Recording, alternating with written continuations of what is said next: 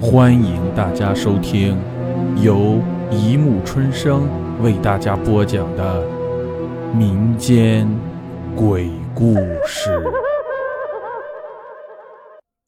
第二百七十六集《八蛇咒》。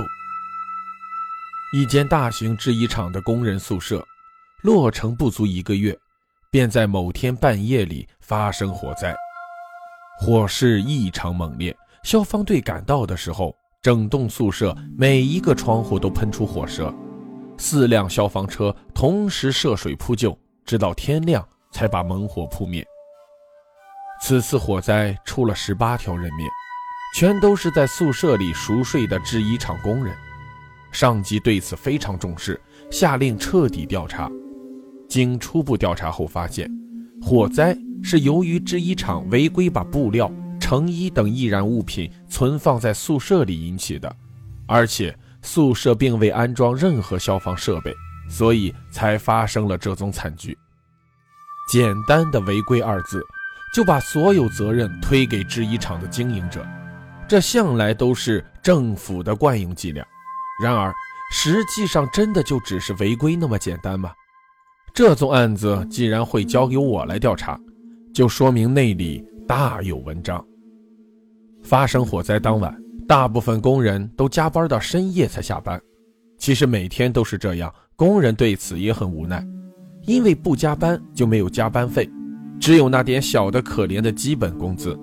要是能拿到还好，但通常不用加班就代表生意不好，生意不好就代表将不会发出工资。所以虽然天天加班会把人累坏，但工人都希望能加班。下班后，工人都回到宿舍洗澡睡觉，因为大家都很累，所以一躺下就睡着了。半夜里突如其来的火灾使工人从睡梦中惊醒，纷纷逃出宿舍。因为宿舍里共有工人三百多名，所以难免会出现混乱，但大多数人还是安全地撤离到了宿舍外的空地。宿舍是新建的，虽然没有安装任何消防设备。但走火通道还是有的，所以就算突然发生火灾，工人也能安全地撤离宿舍。然而，在这次火灾中，竟然有多达十八人丧生，而且他们都是躺在床上活活被烧死的。难道火灾发生时他们没有醒过来？这几乎是不可能的事情。就算工人慌忙逃走时，犹如战场般的喊叫没把他们吵醒，当烈火烧到他们身上的时候，总该醒了吧？但是他们还是没有离开自己的床铺，甚至没有挣扎过，像尸体一样躺在床上，直至变成真正的尸体。我曾经怀疑这十八名死者可能在火灾发生之前就已经死亡，甚至是有人在他们杀害之后，为了掩盖罪行而纵火。但我很快就否定了这个可能，因为死者分别住在十一间不同的房间里。要在短时间内杀死他们而又不惊动其他人，几乎是不可能的事情。除非住在这十一个房间里的生还者都是凶手。在我扫穿脑袋也想不出什么端倪的时候，第十九名死者出现了。这名死者叫小郑，在发生火灾后的第二天，他就离奇的死亡了。之所以说是离奇死亡，是因为他死亡的时候脸色发黑，双眼反白，全身抽搐，口吐白沫。明显是中毒而死，可是法医在他的遗体内并没有检出毒液，而且他与工友同吃同住，事发前也没有单独外出，那他怎么会中毒呢？小郑有一名同乡和他住在同一个房间，他给了我一条重要的线索。原来在火灾发生时，房间里所有人都往外跑，唯独小郑一个人像死猪似的躺在床上呼呼大睡。同乡见状，当然不会丢下他不管，于是把他背起来送到了安全的地方。同乡说，小郑当时像是在做噩梦，不是胡言乱语，说不要咬我，别过来之类的话，脸部表情甚为惊慌，冷汗把全身的衣服都湿透了。同乡打了小郑几个耳光，也没把他弄醒，以为是吸入了浓烟才这样，就让救护车把他送到了医院。救护车把小郑送到医院后。医生为他做了详细的检查，并没有发现他的身体有何异样。然而，没过多久，他就出现中毒的表现。医生还没弄懂是什么回事，他就已经死了。在了解小郑的情况时，我发现原来还有一个工人与他的情况类似。这个工人叫小周，在火灾发生时，他同样是没醒过来，但他身后的室友把他救了出来，认为他是中邪了，就用掐人中、夹手指的方法强行把他弄醒。也正因为如此，他才能把命保了下来。我向小周了解情况，问他火灾当晚是否发生过什么特别的事情。他说。嗯，别的没有，就是做噩梦。那晚我梦见自己被一群大蛇围住，它们不停地咬我，身上几乎每一寸地方都被蛇咬住，还有很多小蛇从我的嘴巴、耳朵钻进去。嗯，虽然说是做梦，但当时的感觉太真实了，害得我现在还分不清当时是在做梦还是真的发生过这样的事情。小郑和其他死者都可以跟小周的情况一样。在火灾发生时，正做着使他们不能醒来的噩梦。可是是什么原因让他们同时做这种诡异的噩梦呢？我上天书认真比较死者的资料，看能不能发现他们的共同点：性别、年龄，还有出生等等。费了半天，除了他们都在制衣厂工作了一年以上，都住在工厂宿舍之外，再没发现别的共同点。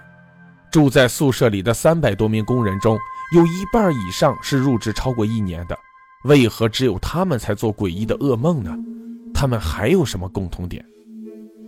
正当我感到一个头三个大的时候，接到了另一宗案子：一名姓卢的挖土机司机在家中离奇死亡，被发现时已经死去多时，推断其死亡时间与小郑非常接近，而且都看似是中毒身亡。